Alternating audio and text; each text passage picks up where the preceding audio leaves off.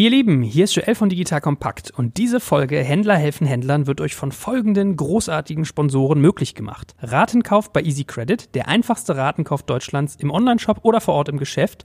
Rockio, das euch Softwarelösungen für den stationären Handel und den E-Commerce bietet. Und Shopware, einem flexiblen Shopsystem, das die perfekte Lösung für den E-Commerce der Zukunft bereithält. Alle Infos zu unseren erstklassigen Sponsoren findest du in den Shownotes dieses Podcasts. Und nun lasst uns mit einer großartigen Folge starten.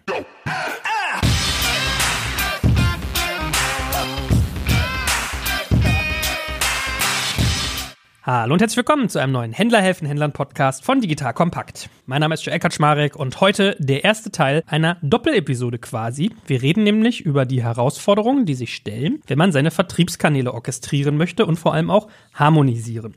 Das tun wir in zwei Folgen. In der ersten Folge reden wir über Hersteller und in der zweiten Folge über Händler. Es wird sicherlich Schnittmengen bei beiden geben. Wir werden immer mal hin und her referenzieren. Aber im Kern haben wir für uns festgestellt, dass es doch einen gewissen Unterschied dabei gibt. Wenn ich wir sage, dann ist das natürlich mein geschätzter Gast, die liebe Yara Moltan von Spriker. Hallo Yara. Hallo Joel. Vielen Dank für die Einladung. Bevor wir zu dir kommen und zwei Sätze zu dir sagen, kann mir mal so ein bisschen Erwartungsmanagement für unsere Hörerinnen und Hörer machen. Also, wir werden heute darüber reden, wie man eigentlich mit neuen digitalen Aktivitäten aktiv wird, ohne das Kerngeschäft zu gefährden. Wir werden natürlich betrachten, wie schaffe ich es, auf die richtigen Pferde zu setzen. Unser drittes großes Thema wird sein, was ist eigentlich der richtige Umgang mit Amazon, bevor dann noch zwei weitere Folgen, nämlich erstens, wie kann ich eigentlich online das richtige Pricing wählen und wie vermeide ich interne Kämpfe. So, das mal als unsere fünfpunktige sozusagen Agenda heute. Und wir haben uns überall schon daneben geschrieben, Best Practice und Worst Practice Beispiele. Das heißt, wir werden heute über viele Unternehmen sprechen und an Beispielen klar machen, was wichtig ist und was vielleicht zu vermeiden ist. So, aber wie angedroht, zu dir. Erzähl mal zwei Sätze, was du bei Spriker machst. Man kennt dich ja sonst eigentlich aus dem E-Tribes-Universum bis dato. Genau, also du hattest ja schon gesagt, ich bin Jara Meutern. Ich war die vergangenen drei Jahre bei E-Tribes, bin seit dem 1.9. bei Spriker und verantworte da das Thema Business Consulting. Das bedeutet, ich kümmere mich im Prinzip um die nicht technischen Themen rund um die Geschäftsmodelle, die hinter den Spriker-Lösungen stehen. Sehr gut. Und weil ich dich gut kenne und weiß, dass du wirklich immer an der Front bist, bist du heute hier. Das heißt, von dir verspreche ich mir ganz viel Praxis-Know-how, um schon mal Druck aufzubauen. mit Druck fühlt es sich ja immer gut. Ja, und wir fangen mal an äh, mit unserer ersten von fünf Herausforderungen, nämlich wie man mit neuen digitalen Aktivitäten vermeidet, sein Kerngeschäft zu gefährden. Vielleicht fangen wir ganz grundsätzlich an. Wieso muss ich eigentlich überhaupt digitalisieren? Genau, das fragen sich, glaube ich, auch viele Hersteller. Zumindest ist das auch eine Frage, die ich persönlich, aber glaube ich auch viele meiner Kollegen und wahrscheinlich auch du, Joel, schon häufiger gehört haben. Ja, warum muss ich digitalisieren und so weiter und so fort? Es ist doch alles so schön. Warum muss man sich bewegen? Eigentlich geht es uns total gut. Und dann sind am Ende im Zweifel doch viele Hersteller überrascht, wie schnell sich so eine Entwicklung dann doch voranschreitet, gerade mit dem ganzen Thema Digitalisierung der Vertriebskanäle. Die Gründe, ich würde das mal so zusammenfassen, ist zum einen, dass der Bereich Kundengewohnheiten, aber auch einfach neue Wettbewerber, die in den Markt hereinrücken. Also Kundengewohnheiten ändern sich. Also man lernt das aus, ich sage da mal, reiferen Branchen, wie zum Beispiel Fashion oder Elektronik, dass Online-Einkaufen sehr, sehr gut einfach funktioniert. Und diese Kundengewohnheiten weiten sich auch auf andere industrielle Bereiche. Man hat das jetzt zum Beispiel in der Corona-Zeit ja sehr, sehr gut gesehen. Da hieß es ja lange Zeit so, ah, Food and Beverage und so weiter, Lebensmittel online kaufen, das wird sich in Deutschland nicht so schnell durchsetzen. Wir haben hier ein Oligopol verschiedener Supermärkte und so weiter. Und dann während Corona konnte Rewe online sich gar nicht retten vor Anfragen und die ganzen anderen Kollegen. Also da gibt es einfach immer wieder Elemente, hoffentlich jetzt nicht so häufig sowas wie eine Corona-Krise, die als Beschleuniger dann gesehen werden können im Nachhinein, wie sich Kundengewohnheiten wirklich so in einer Art Revolution verschieben, aber auch diese Evolution, die langsame, wie es von einer Industrie in die nächste überschwappt, ist einfach ein großes Thema. Und ein Effekt, den ich gerne gezielt nochmal ansprechen würde, ist so dieses Thema ROPO, also Research Online, Purchase Offline. Das ist ja in vielen Branchen auch schon sehr, sehr wichtig. Also dass Online im Prinzip als Schaufenster schon ganz aktiv genutzt wird und man den Kauf dann im Endeffekt vielleicht äh, offline macht. Aber das findet sich auch umgekehrt häufig, dass man im Zweifel die Beratung offline mitnimmt, weil die die im einfach auch noch besser ist, weil das digital noch nicht so abgebildet ist. Und dann die Kaufentscheidung aber nochmal mitnimmt, weil man guckt, kriegt man vielleicht online doch nochmal einen besseren Preis oder nochmal ein anderes Angebot oder ähnliches. Und das wird natürlich auch, ja, im Prinzip beschleunigt durch neue Pure Player, die in den Markt eindrücken. Also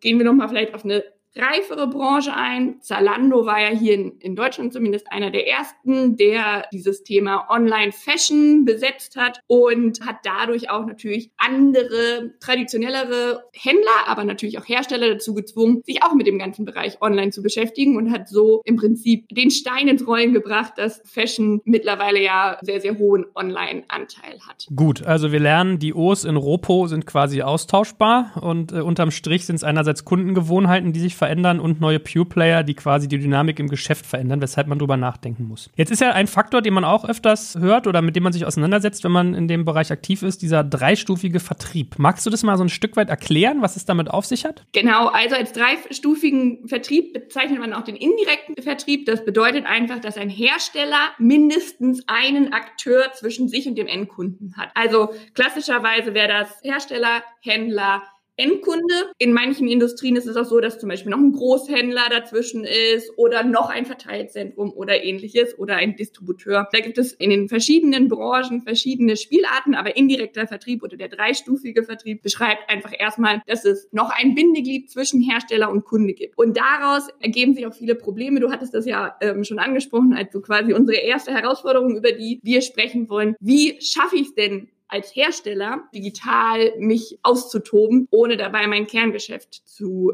gefährden. Denn man muss sich das so vorstellen, dass es für Händler der digitale Direktvertrieb eines Herstellers erstmal gar nicht so attraktiv ist. Und im Zweifel auch nicht der digitale Vertrieb als solches. Weil wenn wir uns das anschauen, ist es für Händler erst einmal so, dass wenn wir ein regional abgetrenntes Gebiet haben, verschiedene Händler sehr logisch nebeneinander einfach existieren können und einfach eine gewisse Region an Bedarf Bedarf dort erfüllen. Und wenn wir dann uns anschauen, okay, jetzt gehen alle regionalen Händler, die ein Produkt vertreiben, online, dann stehen die einfach in direkter Konkurrenz, weil Online ist jetzt erstmal egal, sitzt der Händler in Kiel oder sitzt er in München. Und das führt im Prinzip eh schon zu einer Zunahme der Konkurrenz, weil auf einmal die ganzen früher regional getrennten Händler miteinander konkurrieren. Und wenn jetzt auch noch die Hersteller anfangen, selber zu verkaufen, dann schärft sich die ganze Situation natürlich erst noch einmal richtig zu. Deswegen ist das für Händler erstmal ein schwieriges Umfeld, aber da reden wir ja auch noch mal in unserer nächsten Episode drüber, wie du schon angekündigt hattest, im Detail. Aber auch für Hersteller macht es das dann natürlich natürlich nicht einfach, weil auch für die Hersteller, die ja ihr Kerngeschäft im dreistufigen Vertrieb dann häufig mit dem Handel machen, wenn sie jetzt quasi dann als Konkurrenz im Handel auftreten, sich natürlich da nicht unbedingt Freunde machen. Und das kann im schlimmsten Fall auch zu einer Auslüstung führen oder einfach zu einer deutlichen Verschlechterung der ja, Geschäftsbeziehung. Du hattest schon angesprochen, wir wollen ja auch über Worst und Best Practices sprechen. Worst Practice hört sich immer ja sehr hart an, aber nichtsdestotrotz, wir haben ja hier mal gesagt, okay, lass uns mal Vitra angucken, weil Vitra war eigentlich aus dieser Designmöbelhersteller ein Anbieter, der sehr früh das Online-Geschäft besetzen wollte und hatte dann aber auch ja musste das dann auf die harte Tour lernen, dass es da einfach viel zur Auslistung gab. Man hat sich da mittlerweile geeinigt. Vitra hat auch für andere Designermöbel oder Designermöbelhersteller den Markt ein Stück weit auch geebnet oder den Weg geebnet, wie online und offline in einem durch Händler geprägten Umfeld gut funktionieren kann. Aber nichtsdestotrotz war das natürlich erstmal auch eine harte Schule, durch die Vitra da gehen musste mit der Auslistung. Gut, also ich meine, wir können auch noch mal ein, zwei Sätze über Vitra und den Markt äh, da verlieren, weil wenn wir so Beispiele aus der Praxis rausziehen, ist das ja vielleicht ganz interessant. Also man muss ja dazu sagen, Vitra, wirklich äh, geschichtsträchtiges Unternehmen mit Produkten, die ja teilweise in den 60er Jahren designt wurden. Sehr hochpreisig, sehr anfassintensiv. Also es gibt ja mittlerweile durchaus auch Online-Ansätze, aber äh, zu dem Zeitpunkt, wo du dieses Szenario, glaube ich, beschreibst, vermutlich noch nicht so viele. Und wenn man sich mal Designmöbel anguckt, ist es ja schon ein bisschen Exotentum in dieser Branche, weil Möbel bis dato eigentlich keine Markenbekanntheit haben. Die meisten Leute sagen, ich kenne irgendwie, äh, weiß ich nicht, Möbel Höfner, Hübner, Ikea, XXL Lutz und Co., aber die kennen gar nicht die Hersteller. So, und bei Vitra ist es halt ein bisschen anders wenn man im Designmöbelbereich ist, kennt man da durchaus Hersteller, sowas wie Vitra, Cassina und so weiter oder USM auch. Und die Situation ist aber, wenn man so ein komplexes Produkt hat, ist man natürlich abhängig von seinem Händlernetzwerk, weil es gibt in Deutschland, glaube ich, so gefühlt fünf Anbieter, die jetzt zum Beispiel online Designmöbel verkaufen. Das heißt, wenn so ein Vitra sich mit solchen Leuten anlegt, sage ich jetzt mal, ohne das vielleicht zu wollen, wenn es dann Disput gibt, hat das sozusagen großen Impact. Also wenn wir das Beispiel nochmal so ein bisschen aufschälen, was war denn damals bei Vitra so los und was kann man daraus lernen? Genau, also Vitra hat ja, du hattest das ja eben schon gesagt, gerade dieser Bereich Möbel ist ja nicht so Marken geprägt, außer wenn wir dann in den Design-Möbelbereich schauen. Und Vitra ist ja einer der Hersteller. Da gibt es ja auch unterschiedliche Vertriebskonzepte, wie zum Beispiel Rolf Benz oder auch Bo Concept, die dann wirklich eigene Läden haben. Und nicht komplett auf das Händlernetzwerk angewiesen sind. Aber Vita hatte zu dem Zeitpunkt meines Wissens kein großes stationäres Netz von wirklich Flagship-Stores. Entsprechend ist Vitra wirklich in ihrem Vertriebsmodell von den Partnerschaften mit diesen Händlern abhängig. Und das ist ja auch ein sich gegenseitig ja befruchtendes System, weil äh, die Designhändler haben Vitra im Portfolio und sind damit attraktiv für die Zielgruppe, weil die Zielgruppe möchte ja auch eine gewisse, sag mal, Anzahl an relevanten Designer-Möbelherstellern aufweisen können. Ansonsten, wenn das alles unbekannte Marken sind, macht das ja mit den Marken als Designerhersteller nicht mehr Sinn. Und für Vitra ist es dann natürlich oft, oder für den Designmöbelhersteller ist es dann natürlich aber auch wichtig, bei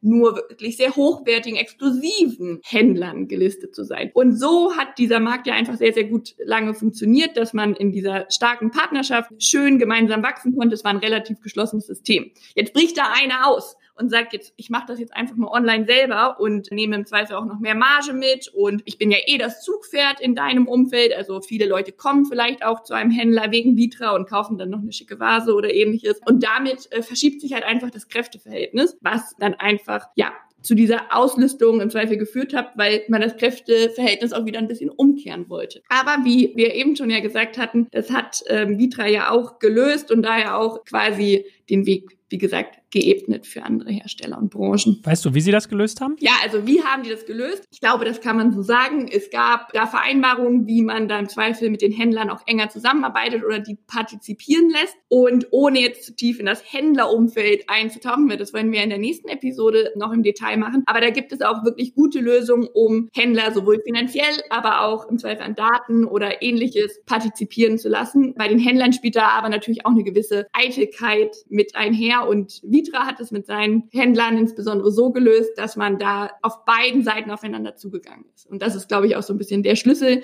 den wir dann ja auch nochmal im Detail diskutieren wollen, weil man sich dann ein Stück weit dann einfach auf beiden Seiten annähert und nicht die so verhärtete Position hat. Gut, verstanden. Also aufeinander zugehen, Bedürfnisse verstehen und im Zweifelsfall alternative Währungen schaffen, dass wenn man äh, Angst hat vor Umsatzeinbrüchen oder Interessenskonflikten, dass man halt guckt, was können andere Faktoren sein. Haben die Jungs und Mädels aus Weil am Rhein ja dann schlau gelöst. Gut, jetzt fragt man sich natürlich, was bestimmt denn eigentlich meinen Anstrengungsgrad, solche Projekte anzugehen? Also Vitra hat es jetzt irgendwie, äh, hat einen Haken hinter, andere vielleicht noch nicht. Wann würdest du sagen, lohnt es sich, diese Schmerzen, diese Reibung einzugehen und was nicht? Also was ist da so das Merkmal? Ja, also generell kann man sagen, es hängt sehr, sehr stark davon ab, wie digitalisiert eine Branche schon ist. Wenn ich jetzt heute als Hersteller in der Fashion-Branche sage, ich mache jetzt meinen eigenen Online-Shop, ist da keiner mehr überrascht. Es ist einfach eine Branche mit einem sehr hohen digitalen Reifegrad. Während ich jetzt vielleicht vielleicht in einer Branche, die weniger digitalisiert ist, bleiben wir mal in diesem Designbereich oder in dem hochpreisigen Segment bei Premium-Uhren,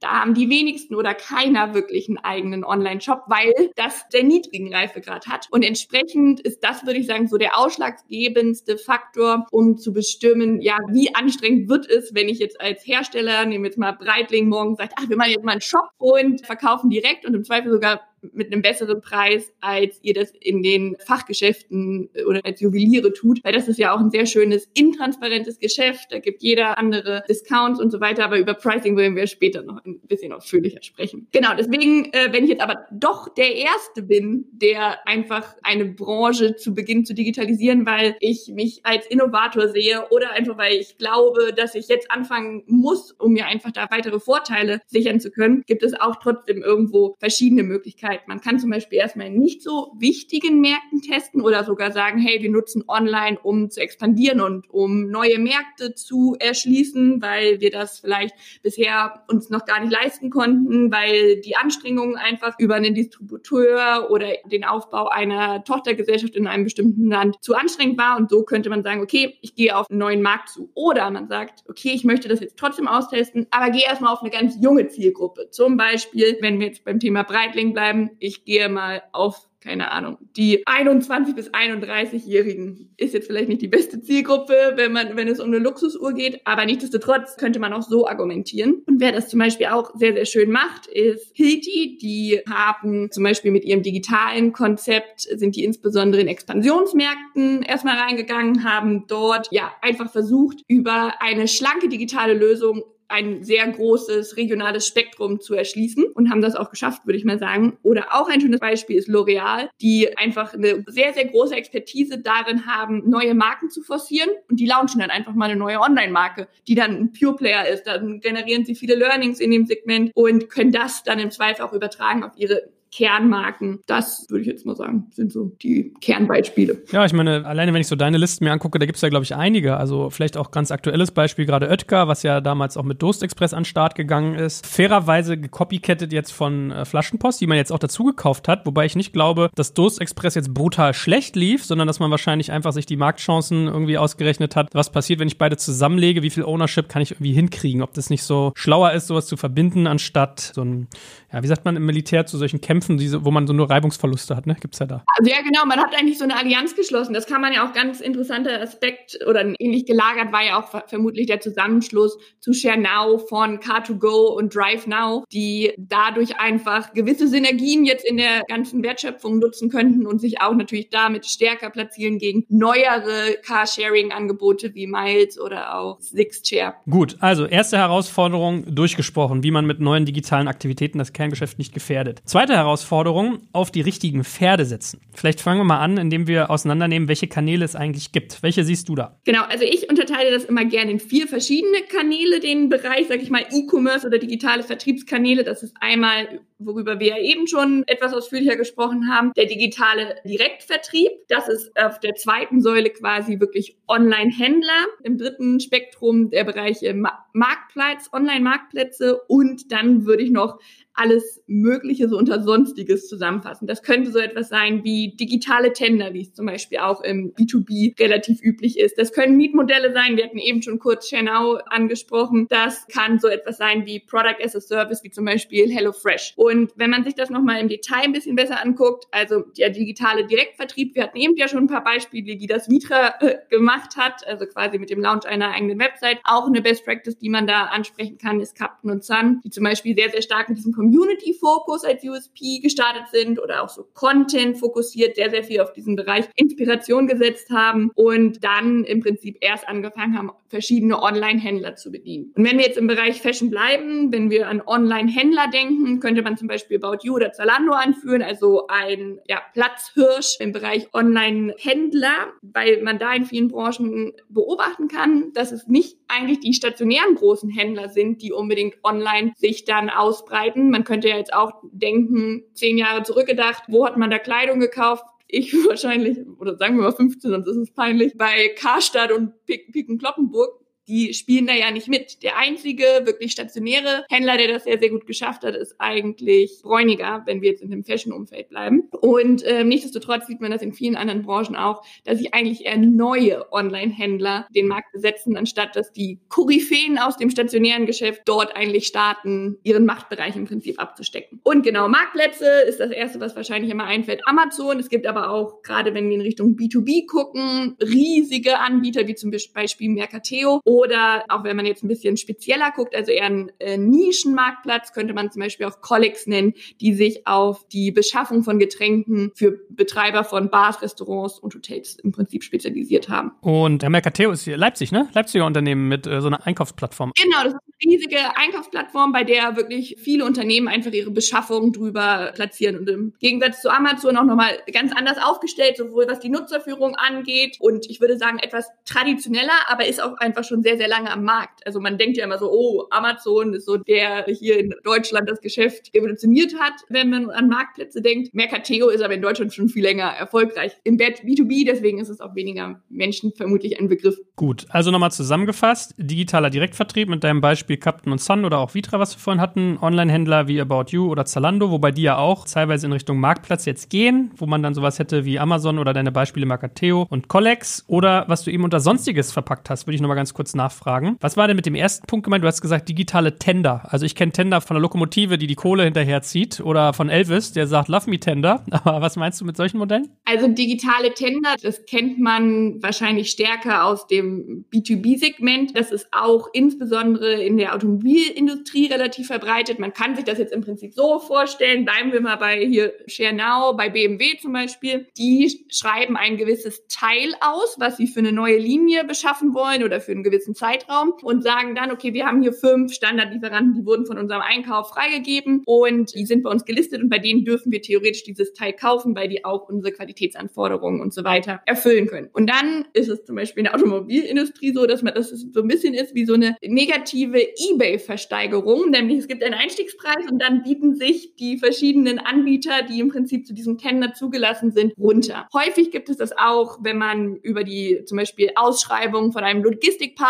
oder so sprechen würde. Und dann gibt es einfach bestimmte Kriterien, die zu Beginn festgehalten werden. Man startet mit einer Longlist, kürzt sie dann entsprechend runter in einer Vorauswahl und dann sucht man quasi in Form eines Tenders, der dann entweder digitalisiert oder nicht digitalisiert stattfinden kann, den besten Partner aus dieser Shortlist heraus. Okay, also so umgedrehte Auktionen, wo man eigentlich mal, also ich bin ja nicht so ein Fan von, hat man immer adverse Selektion und so, aber gut. Anyway, verstanden. Jetzt hast du diese vier Kanäle aufgezählt und nun frage ich mich natürlich, wenn ich Hersteller bin, wie gehe ich denn bei der Auswahl vor? Welche ich bediene, welche nicht und wie ich sie bediene? Genau, also das Einfachste wäre natürlich zu sagen, am besten alle, damit man nicht so abhängig ist, also sich auf einen Vertriebskanal zu stützen, kann ja immer schmerzhaft sein. Siehe auch das Beispiel von Vitra. Wenn du nur einen Vertriebskanal hast, bist du natürlich von dem in gewisser Weise sehr abhängig. Deswegen würde ich generell erstmal sagen, so, es macht schon häufig auch Sinn, alle Vertriebskanäle zu bespielen. Das muss aber auch natürlich logisch irgendwie nochmal bei jedem Hersteller geprüft werden und ist auch sehr, sehr abhängig davon, in welchem Marktumfeld und auch in welcher Branche wir uns begeben. Und jetzt haben aber natürlich die meisten Hersteller die Herausforderung, das ist erstmal relativ neu und auch so hat man natürlich immer eine gewisse Knappheit von Ressourcen, von Budget Budgets und so weiter. Und da sollte man sich auch keine Illusion machen, dass so ein Einstieg in digitale Vertriebskanäle auch immer erstmal mit hohen Kosten im Zweifel verbunden ist, weil man gegebenenfalls neue Personen heiern muss. Man braucht Agentur- oder Beratungsunterstützung, weil das sehr fremd ist vom Kerngeschäft und man die Fachkenntnisse noch gar nicht hat. Man hat im Zweifel Kosten, weil man erstmal gewisse Teile der Wertschöpfungskette auslagern muss, wie zum Beispiel an einen Dienstleister, weil ich logistisch eher auf Lkw-Ladungen eingestellt bin als auf Einzelversand von Paketen an den den Endkunden. Das vielleicht erstmal kurz vorweg gesagt. Deine Frage war ja aber eigentlich, wie gehe ich denn vor? Also, wir bewegen uns in dem Umfeld der Idee, dass wir gewisse Knappheit haben und eine Priorisierung vornehmen müssen. Und wir hatten ja vorhin schon darüber gesprochen, wie macht es denn eigentlich Sinn, anzufangen, einen digitalen Markt den, zu bespielen, wenn ich jetzt nicht unbedingt den größten Konflikt möchte. Also das ist zum Beispiel ein erster Punkt, dass man sagen könnte, bewege ich mich in einem Marktumfeld, wo ein hohes Konfliktpotenzial besteht. Dann könnte man als erstes schon mal so im Ausschlussverfahren sagen, okay, mache ich doch mal Direktvertrieb, aber irgendwo in einem nicht so wichtigen Markt. Oder ich sage, hey, ich habe hier super starke Online-Händler, die den Markt schon ganz gut bespielen. Für mich, um erste Erfahrungen zu sammeln als Hersteller, starte ich doch erstmal damit. Also das ist erstmal so, würde ich sagen, so logischer Ausschluss. Wenn man jetzt so aber nicht weiterkommt, weil irgendwie noch entweder gar nichts da ist oder alles trotzdem irgendwie Sinn machen würde, würde ich da empfehlen, sich erstmal anzugucken, wer sind denn unsere Kunden als Hersteller? Was haben die so für Bedürfnisse? Wie kann ich die eigentlich segmentieren? Also zum Beispiel, wenn wir mal in den DIY-Bereich reingucken, hat das Fischer zum Beispiel sehr gut gemacht. Die haben ein ganz klares Segment für Handwerker und ein ganz klares Segment und auch digitalen Vertriebsweg für Heimwerker. So kann man das zum Beispiel schon mal ganz gut trennen, aber natürlich gibt es dann auch innerhalb dieser Gruppen verschiedene Subpersonas, will ich das jetzt einfach mal nennen. Und die haben alle unterschiedliche Bedürfnisse. Also wenn wir jetzt mal zum Beispiel bei den Heimwerkern bleiben, ich bin, glaube ich, persönlich eher so ein ganz schlechter Heimwerker, dem es auch reicht, wenn das Regal irgendwie hält. Dann gibt es natürlich den ambitionierten Heimwerker, zum Beispiel einer meiner Grundschulfreunde, der Hauke, der gießt dann sich vorher irgendwelche Betonplatten als Hilfsmittel für das, was er eigentlich bauen möchte und so weiter. Also da gibt es ja auch ein sehr, sehr breites Spektrum. Und der Hauke und ich haben bei unserem Heimwerkerkauf einfach komplett unterschiedliche Bedürfnisse. Ich brauche ganz viel Beratung, ich will mich damit nicht beschäftigen. Am liebsten hätte ich sogar jemanden, der es für mich macht. da bin ich dann im Zweifel zu geizig oder ich finde niemanden oder irgendwas. Während Hauke lieber möchte, dass er dadurch einen kompletten Prozess durchgeführt wird und so weiter. Und auf Basis dieser Kundengruppen kann man ja natürlich sagen, ich habe das ja eben schon beschrieben mit den verschiedenen Bedürfnissen, die wir haben. Okay, wie sieht denn deren Customer Journey aus? Und wo ist im Zweifel eine Nische, in der wir A, möglichst viel lernen können, aber in der wir B, auch schnell etwas vertesten können. Also nicht sechs Jahre entwickeln, um dann festzustellen, oh, fliegt ja doch nicht. Deswegen ist das ganz wichtig dann zu verstehen von dieser Kundengruppe, die man als sehr attraktiv findet. Wo ist im Markt vielleicht ein unbefriedigtes Bedürfnis und wie kann ich das im Zweifel als Hersteller besetzen? Und dann kann man sich natürlich auch noch angucken, okay, ich habe jetzt hier diese verschiedenen Kanäle und welcher dieser vier Kanäle, die wir beschrieben haben oder der vier Säulen, wäre denn besonders gut, um diese Nische zu schließen? Ist das im Zweifel ein Online-Händler? Ist das mein Direktkonzept? Ist das was ganz Neues? Also wir hatten es ja eben schon von HelloFresh, Product as a Service oder das, was ich sagte, ich möchte eigentlich jemanden, der das für mich macht. Ich will mich gar nicht um die Schraube selber kümmern. Deshalb kann man eventuell auch in solche Richtungen denken, um auch sich auch als Unternehmen etwas breiter aufzustellen. Und ich meine, typischer Faktor ist ja sonst eigentlich auch so das Thema Customer Journey. Ist das auch ein Punkt, den man sich sozusagen an dieser Stelle schon vielfach vorstellen sollte, um dann zu entscheiden, welchen Kanal ich mache? Oder würdest du erstmal vertesten, sozusagen mehreres starten und dann gucken oder vorher überlegen und dann auswählen, nach, je nachdem, was für dich passt? Also ich würde schon empfehlen, sich auf Basis der verschiedenen Personas, die man dann so definiert hat und auch als attraktiv bewertet hat, zu gucken, wie sie der deren Customer Journey aus. Also gestartet von, wo nehmen die überhaupt wahr, dass ein bestimmtes Bedürfnis da ist, über welche Produkte kommen eventuell in Frage, um dieses Bedürfnis, was ich habe, zu lösen. Dann, wo findet im Zweifel der eigentliche Kauf statt? Wie nutzen die es dann? Und dann auch, sind das eher loyale Kunden oder nicht loyale Kunden, um mal diesen Funnel oder diese Customer Journey, wie du eben schon so gut gesagt hast, einmal nochmal aufzuzeichnen. Und da gibt es sicherlich verschiedene Lücken, die man einfach besetzen kann, über einen dieser verschiedenen Kanäle. Und ein wichtiger Aspekt aber auch in diesem Zusammenhang ist dann natürlich, kann ich als Hersteller überhaupt auch diese Kanäle komplett beeinflussen? Bei einem Marktplatz zum Beispiel kann ich das im Zweifel nicht. Auf einen Online-Händler habe ich auch nur ein gewisses Maß an Einfluss, während eine neue Product as a Service Lösung zum Beispiel oder auch mein eigener Online-Shop, da habe ich natürlich viel mehr Freiheiten. Und das hängt dann also auch sehr, sehr stark damit zusammen, wie viel A möchte ich investieren, wie innovativ bin ich vielleicht auch als Unternehmen oder auch wie mutig einfach. Also ein Online-Händler damit zu starten, ist natürlich A einfacher häufig und B auch mit weniger Kosten und Risiko ein Stück weit verbunden. Vielleicht muss ich die Frage auch nochmal zuspitzen oder wäre sie schlauer gewesen, wenn ich sie so gefragt hätte, wenn man sich die Personas anguckt und ihre Customer Journey, müsste die Frage eigentlich lauten, welche Lösung bietet denn welcher Kanal, um diese Personas zu bedienen? Finde ich auch gut. Also, welche Persona wird auf welchem Kanal gut bedient. Das kann man jetzt sehr überspitzt beantworten, das tue ich jetzt auch mal, aber mit dem kleinen Disclaimer, das gilt natürlich nicht für jeden Kanal und auch nicht für jede Branche. Aber wenn man das jetzt wirklich so überzeichnen würde, würde ich sagen, in dem digitalen Direktvertrieb kauft eher jemand, der sehr loyal zu dieser Brand ist. Der hat im Zweifel auch einen hohen Informationsbedarf, weil er viel herausfinden möchte. Er ist bereit, sich mit dem Produkt oder auch mit der Marke ausführlich zu beschäftigen. Also es geht hier eher auch um Produkte oder Services mit einem hohen Involvement. Also das ist mir wichtig. Ich bin ein Käufer, der hier einfach investiert und im Zweifel auch schon gewisse Präferenzen mitbringt. Preis ist nicht so wichtig, weil ich einfach schon ein sehr educated Buyer bin. Das würde ich jetzt mal so ganz pauschalisiert sagen über den digitalen Direktvertrieb. Wenn wir uns Online-Händler angucken, brauche ich im Zweifel auch eine gewisse Form der Beratung. Vielleicht suche ich auch Inspiration, wenn wir an Fashion denken. Vielleicht ist mein Bedürfnis auch noch nicht so klar ausgestaltet. Ich möchte verschiedene Vergleichsmöglichkeiten haben. Das kann sein Preis-Leistungs-Verhältnis, das kann sein der gewisse Scope, den ein Produkt irgendwie bietet, das Service-Portfolio oder ähnliches.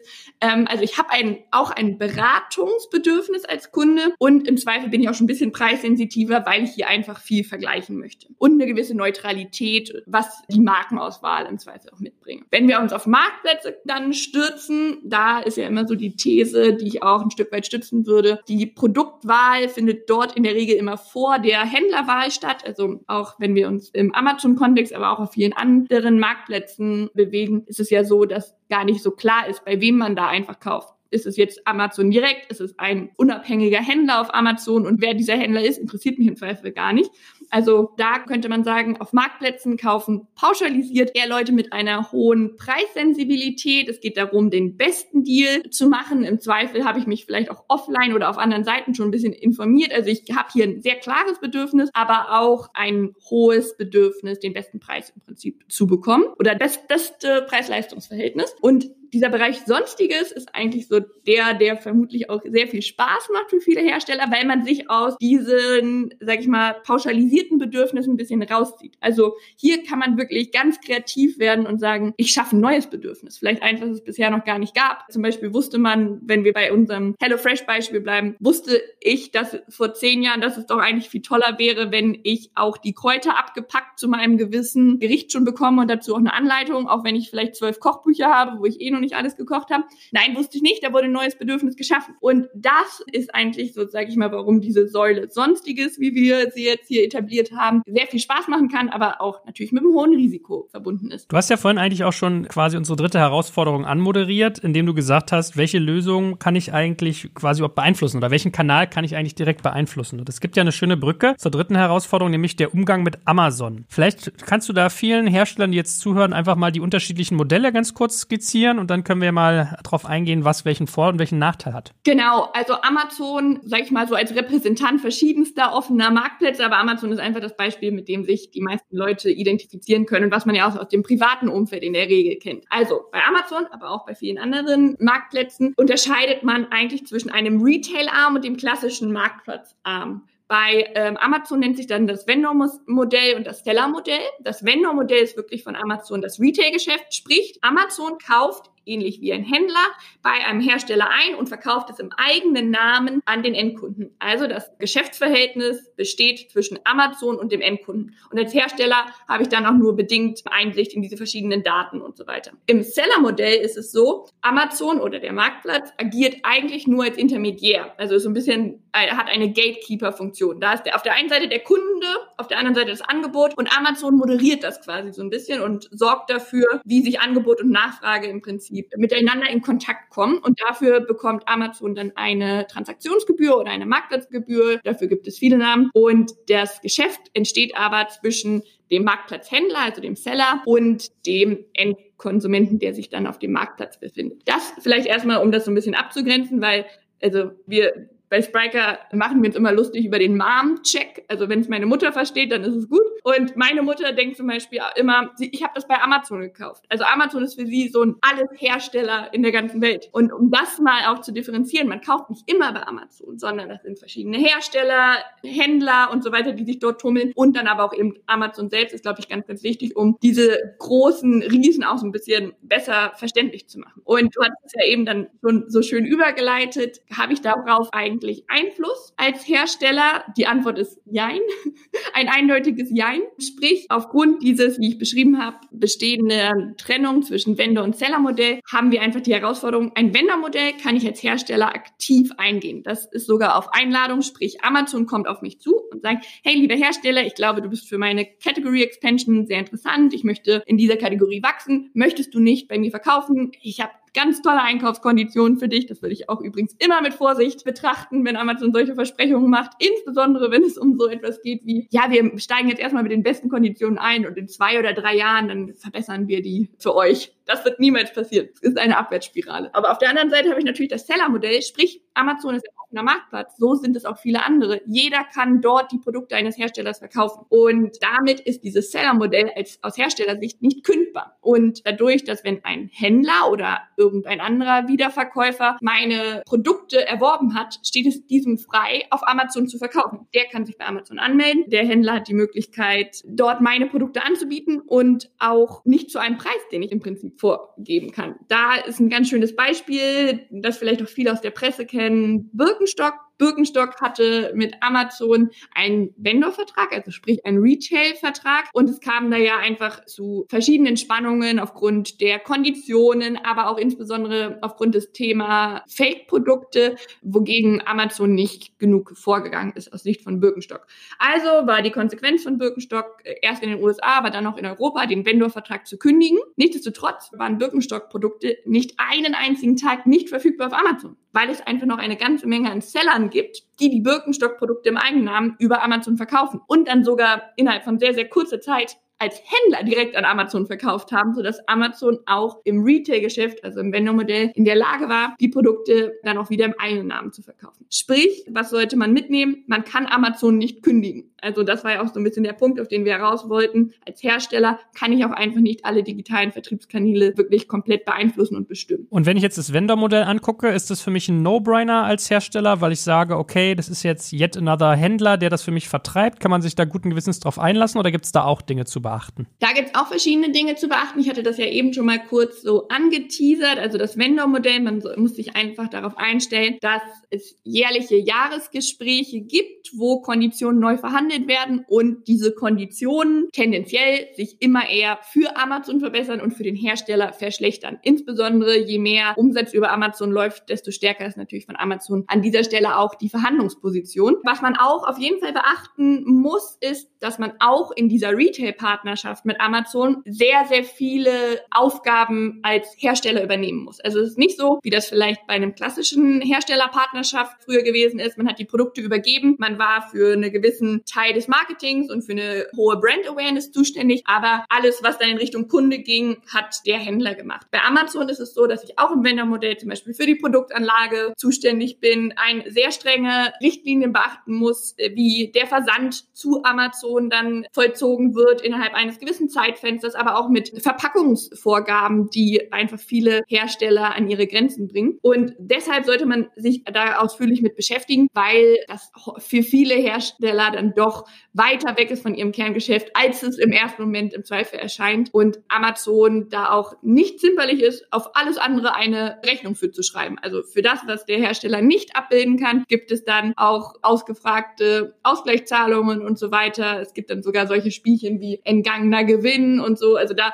kann man einen eigenen Podcast drüber machen, haben wir ja schon mal gemacht. Aber Amazon ist einfach ein sehr, sehr starker Verhandlungspartner. Ich glaube, das muss man auch gar nicht so negativ sehen. Als guter Kaufmann würde man es aus Sicht von Amazon ja im Zweifel auch so machen. Die einfach stark wachstumsgetrieben sind und diese Marktmacht auch Wissen einsetzt. Dem sollte man sich durchaus bewusst sein. Okay, das wollte ich nämlich gerade fragen, weil man kommt ja mal mit diesem Damoklesschwert. Das heißt ja auch irgendwie immer, wenn du zum Beispiel gegen Auflagen von denen verstößt, meinetwegen, du legst einen Beileger in ein Paket, obwohl es irgendwie verboten ist und die kriegen das mit, dass du gleich ausgelistet wirst und zwar ganze GmbH und Geschäftsführer also so, solche Stories hört man ja öfter, dass du dann nie wieder da reinkommst und so weiter und so fort. Wird die Suppe da wirklich so heiß gegessen, wie sie gekocht wird? Also es gibt solche Fälle, man muss aber halt auch sagen, dass dieses Beispiel, was du jetzt angesprochen hast, stammt aus dem Seller-Umfeld, also sprich von den quasi unabhängigen Verkäufern auf Amazon. Und die haben einfach einen Vertrag unterzeichnet oder angenommen. Das sind die sogenannten Seller-Richtlinien. Und da ist ganz klar geregelt, dass diese Seller nicht direkt auf Kunden zugehen dürfen und so weiter. Und wenn man sich das auch mal aus Kundenperspektive überlegt, wenn jetzt jeder Seller, der ja meine Daten erhält, weil ich quasi sein Kunde bin, mich dann auf einmal mit Werbung bombardieren würde, geht jetzt mit DSGVO ohnehin nicht,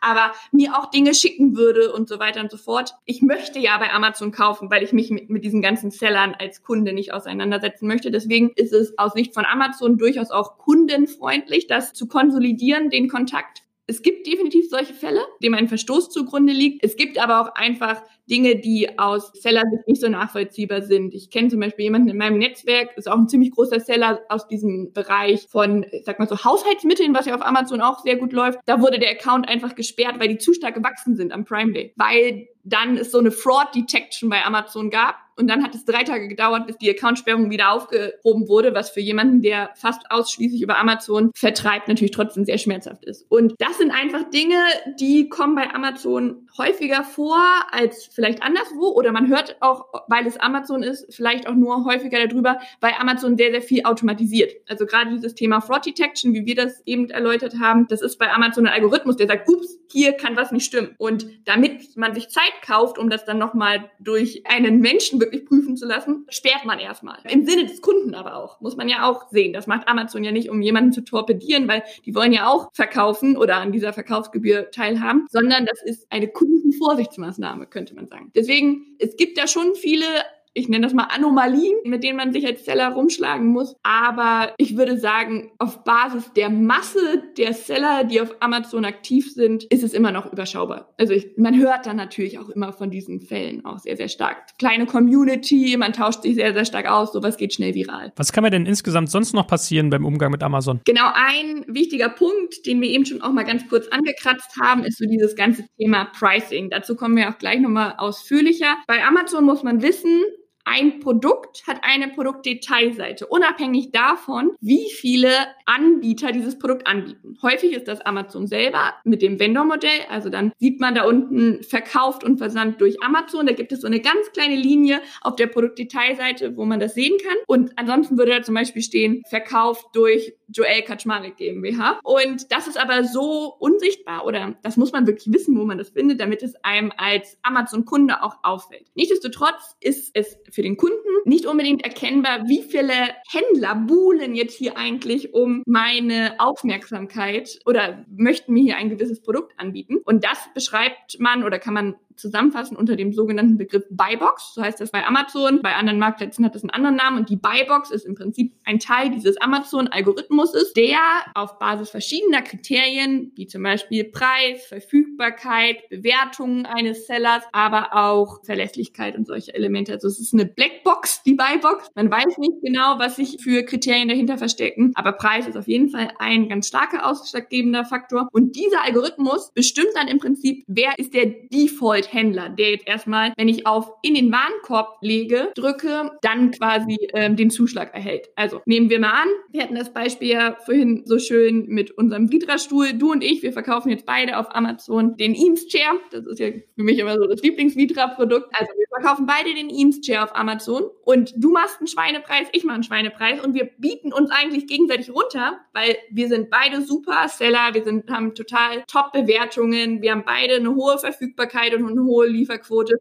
Also wonach sollte Amazon uns denn auswählen, wer von uns der bessere Verkäufer ist? Und das geht dann primär über den Preis. Sprich, es besteht aufgrund dieser internen Wettbewerb, der auf so einer Produktdetailseite stattfindet, einfach eine hohe Gefahr einer Preiseruption. Und wo man das in der Vergangenheit ganz gut sehen konnte, war Osram, also der Leuchtenhersteller. Um da mal kurz auszuholen, Osram verkauft ja einfach auch sehr, sehr viel in dem B2B-Umfeld zu geringeren Preisen, was ja auch Sinn macht, wenn man eine hohe Abnahmemenge hat. Und diese Abnehmer, wie zum Beispiel Autowerkstätten oder ähnliches, haben dann einfach da einen Markt gefunden. Oh, wenn ich das für das Doppelte dann nochmal auf Amazon verticke, ist das ja eigentlich ein ganz netter Neben-Revenue-Stream, den ich hier aufmachen kann. Die Problematik war dann aber, dass das mehrere pauschalisiert das jetzt auch mal wieder Autowerkstätten gemacht haben und sich so dann immer wieder im Preis runtergeboten haben. Und das Problem ist dann, wenn ich dann in den DM gehe, wo ich persönlich meine Lampen kaufe, habe ich da dann ja im Zweifel einen viel höheren Preis, als ich es auf Amazon gewöhnt bin,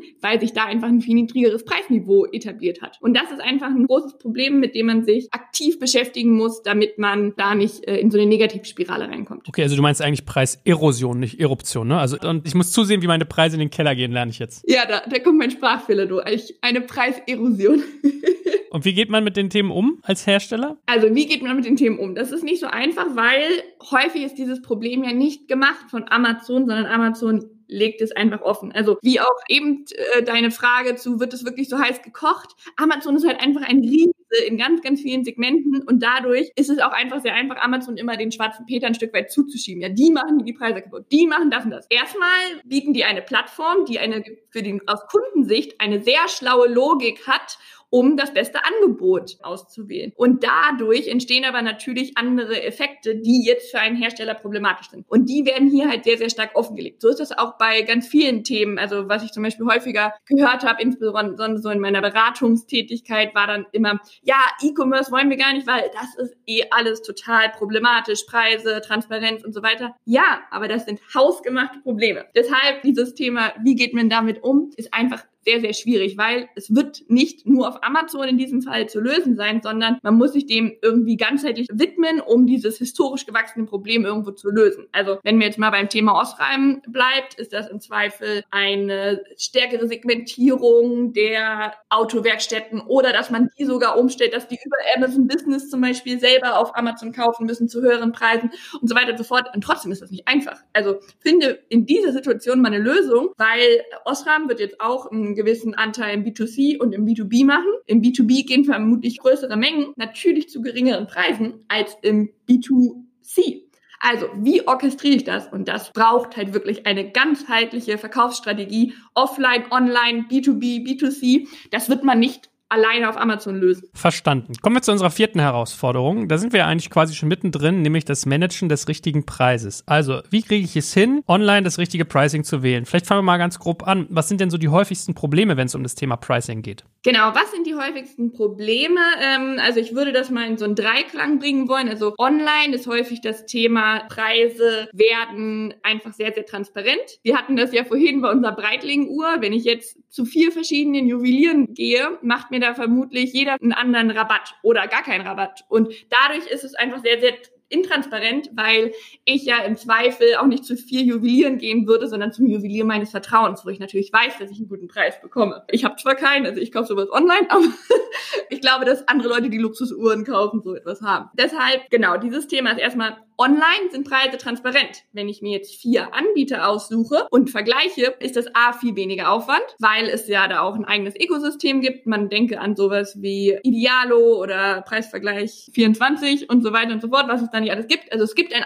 eigenes Preisvergleichsökosystem online, was es mir einfach den Aufwand, verschiedenste Preise zu vergleichen, viel, viel geringer macht. Und damit habe ich auch natürlich nicht mehr die Möglichkeit, so unterschiedliche Preisniveaus durchzusetzen. Das ist im Prinzip dann direkt die zweite Ebene, die aus diesem Thema Transparenz resultiert, insbesondere im B2B, aber auch in vielen B2C-Wirtschaftsbereichen gibt es einfach historisch gewachsen auch wieder sehr unterschiedliche Preisniveaus, die durchgesetzt werden. Nicht nur über Länder hinweg, das kennt man ja eh, man fliegt in ein anderes Land und merkt, oh, hier, Zara ist ja viel günstiger als in Deutschland, weil da funktioniert das ja noch relativ gut, sondern auch innerhalb einer Stadt, innerhalb verschiedener Händler gibt es da einfach unterschiedlichste Preismodelle, Rabatte und so weiter, die man dann einfach online transparent sehr einfach einsehen kann. Und im nächsten Schritt bieten ja auch immer mehr Online-Händler diese Art Preisgarantie. Wenn du es irgendwo woanders günstiger findest, kauf trotzdem bei mir, du kriegst dann die Differenz erstattet und so weiter. Also das ist ja nur ein Aspekt, der sich quasi dadurch herauskristallisiert hat. Was kann dadurch passieren?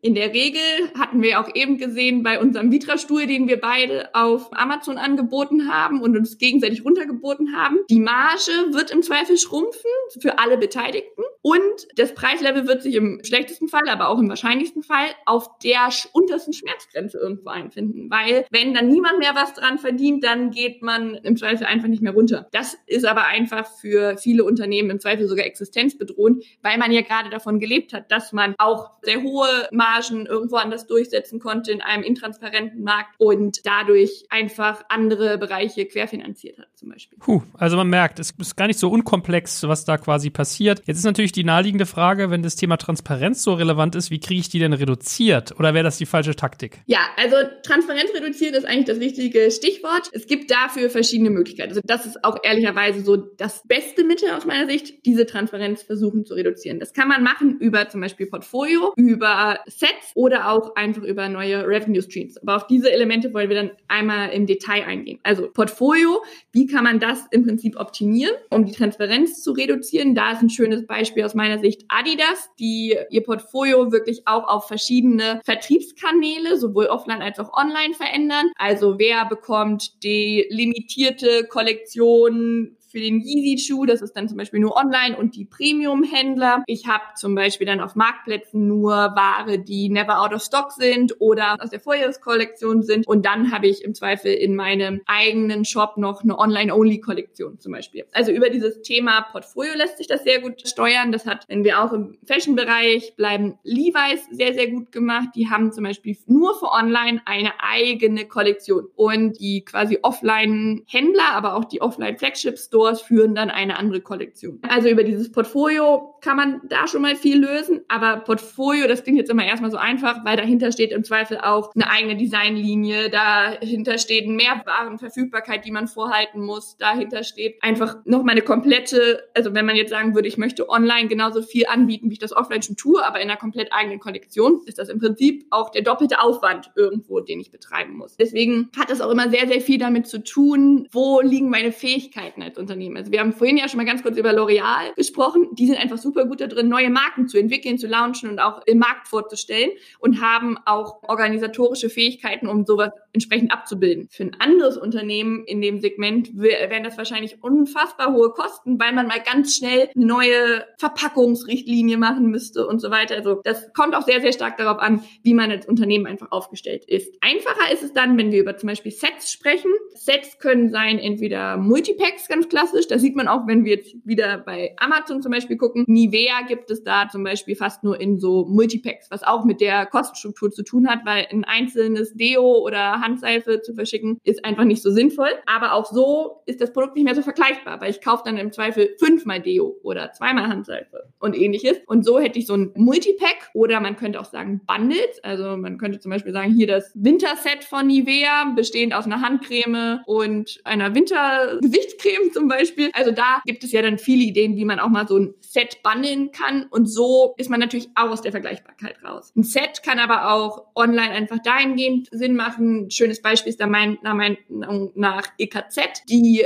stellen Smart Home Produkte her und die schaffen durch diese Sets auch wirklich einen Mehrwert für den Kunden, weil bei denen gibt es zum Beispiel das sogenannte Sicherheitsset, wo dann verschiedene Elemente drin sind, wenn ich mein Haus sichern möchte oder das Lichtpaket, wo dann alles drin ist, um x Quadratmeter mit Smart Home Leuchten im Zweifel auszustatten und mir als Kunden ein Stück weit da auch abgenommen wird, zu hinterfragen, so, boah, was brauche ich jetzt denn alles dafür? Also durch dieses Set wird dann auch eine gewisse Form der Beratung gleichzeitig mitgeliefert. Kann also auch auf anderen Ebenen noch Mehrwerte haben. Und dritter Punkt, den ich eben angesprochen hatte, wirklich auf neue Revenue Streams zu gehen. Also ist im Zweifel aber auch die schwierigste Disziplin von diesen dreien, weil ich da natürlich noch mal ein bisschen kreativer werden muss und auch wieder dieser Aspekt mit, wie nah ist das an meiner Kernwertschöpfung und damit, wie preiseffizient kann ich sowas anbieten, einfach weiter entfernt ist. Trotzdem zwei schöne Beispiele dazu. Einmal WattX von Fiesmann. Das ist ja eigentlich ein sehr traditioneller Produkthersteller aus dem, sag das jetzt mal so plump, Heizungs- und Wärmeinstallationsbereich die haben es mit WattX zum Beispiel ermöglicht, dass die internen Softwareentwicklungen, also eigentlich so Kuppelprodukte könnte man sagen, die sind entstanden dadurch, dass man das für die eigene Entwicklung bräuchte, zu kapitalisieren und die dann auch am Markt irgendwo anzubieten und auszugründen. Oder kommen wir zu dem Beispiel, was wir eben schon mal hatten, ShareNow. Hier könnte man ja auch sagen, das ist ein neuer Revenue Stream, null vergleichbar zu der Amigo-Wirtschaft beim Autohändler mit, auch da, ich frage bei vier Autohändlern nach dem gleichen Auto und kriege wahrscheinlich vier Preise, je nachdem, wie gut ich den einen kenne und wie viel dem noch zum Quartalsziel fehlt. Das ist ja einfach ein komplett entkoppeltes Modell von dieser Offline-Intransparenz und damit auch einfach ein komplett anderes Pricing, was dann durchsetzbar ist. Puh, aber ich meine, man merkt, alles, was du so beschreibst, klingt so, als wenn es auch ein langer Prozess ist, als wenn es nicht von heute auf morgen funktioniert, ne? Genau. Und das muss man auch in dem Aspekt immer mit betrachten. Also Pricing dauert einfach. Anpassungen im Pricing. Selbst wenn ich jetzt merke, okay, ich muss hier auch meine Online- und Offline-Preise irgendwie anpassen, im Zweifel online ein bisschen erhöhen,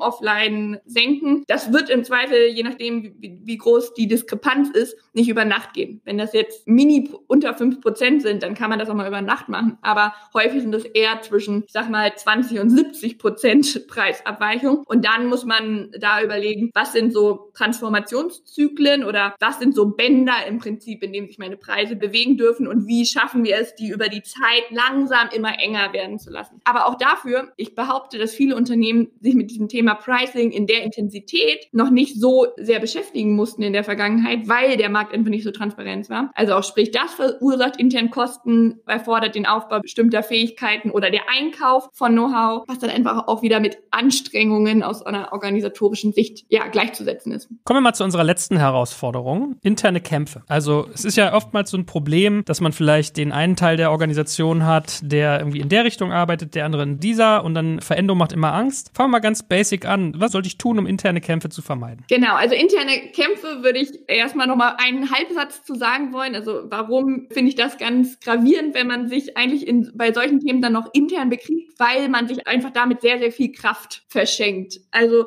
man sollte sich immer dann irgendwie versuchen, als ganzes Unternehmen aufzustellen und gemeinschaftlich da diese externe Anstrengung, die einfach äh, mit Digitalisierung einhergehen, dann auch als Team dem gegenüberstehen. Aber das ist natürlich einfacher gesagt als getan, weil unterschiedliche Abteilungen sind unterschiedlich incentiviert mit E-Commerce oder mit Digitalisierung im Allgemeinen, geht häufig dann auch eine Machtverschiebung einher, Budgets werden anders aufgeteilt und so weiter. Deswegen interne Kämpfe sind nachvollziehbar, aber erfordert dann auch einfach ein gutes, aber auch starkes Management, um diese möglichst gering zu halten. Aber was kann man da tun? Es ist aus meiner Erfahrung, was ich so in drei Jahren E-Tribes, aber jetzt auch bei Spriker viel sehe, ganz, ganz wichtig, frühzeitig Governance-Richtlinien festzulegen. Das ist so ein bisschen wie ein Ehevertrag eigentlich, für die zukünftige Zusammenarbeit zwischen Online und Offline. Weil wenn ich mich dann erst, wenn es schlecht läuft, damit auseinandersetze, wer jetzt was bekommt, das Sofa, den Hund, die Kinder, wie auch immer, dann tut das im Zweifel viel mehr weh, als wenn man sich darüber schon mal von Beginn an, bevor man gestartet hat, Gedanken machen. Also, was sollte in so Governance-Richtlinien rein? Was sind die Freiheiten? Wie werden Konflikte gelöst? Was sind so Eskalationsstufen, die man durchläuft?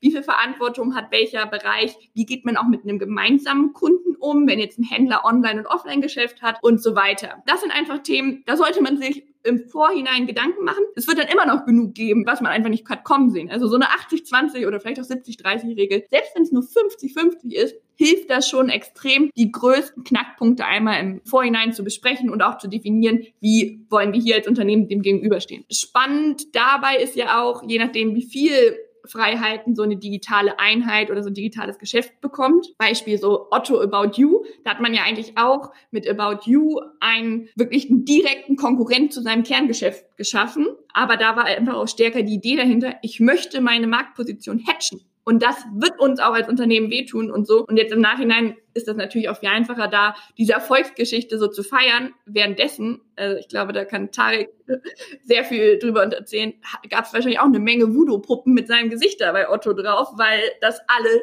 richtig daneben fanden. Und deshalb ist es so wichtig, da frühzeitig drüber zu sprechen. Und in diesem Zusammenhang sollte man sich auch sehr, sehr ehrlich da mit sich sein. Was gibt es eigentlich auch für Risiken, Konfliktpotenzial und so weiter. Wir haben vorhin über Auslistung gesprochen. Sowas kann natürlich auch richtig wehtun. Und das muss eine Unternehmung dann auch bereit sein, im Zweifel mitzutragen. Oder halt zu sagen, wenn das passiert, dann gehen wir sofort den Schritt zurück und so weiter und so fort. Und da nicht mit so einer Salami-Taktik zu fahren, sondern so direkt alles auf den Tisch zu bringen, so in what can go wrong, will go wrong. Was ist das Schlimmste, was passieren könnte und was machen wir dann? Was ist das Wahrscheinlichste, was passieren könnte und was ist eigentlich unser Best Case. Also da würde ich immer empfehlen, da möglichst transparent zu sein, viel zu kommunizieren, verschiedene Szenarien noch durchzuspielen und dann auch im Zusammenspiel mit Governance-Richtlinien solche Szenarien einfach schon zu skizzieren. Und ja, als letzten Punkt Kommunikation, Kommunikation, Kommunikation. Auch da sind wir wieder wahrscheinlich wie bei einer Ehe oder einfach so bei jeglicher Form der Beziehung. Dabei einfach Informationen weiterzugeben, zu sagen, das sind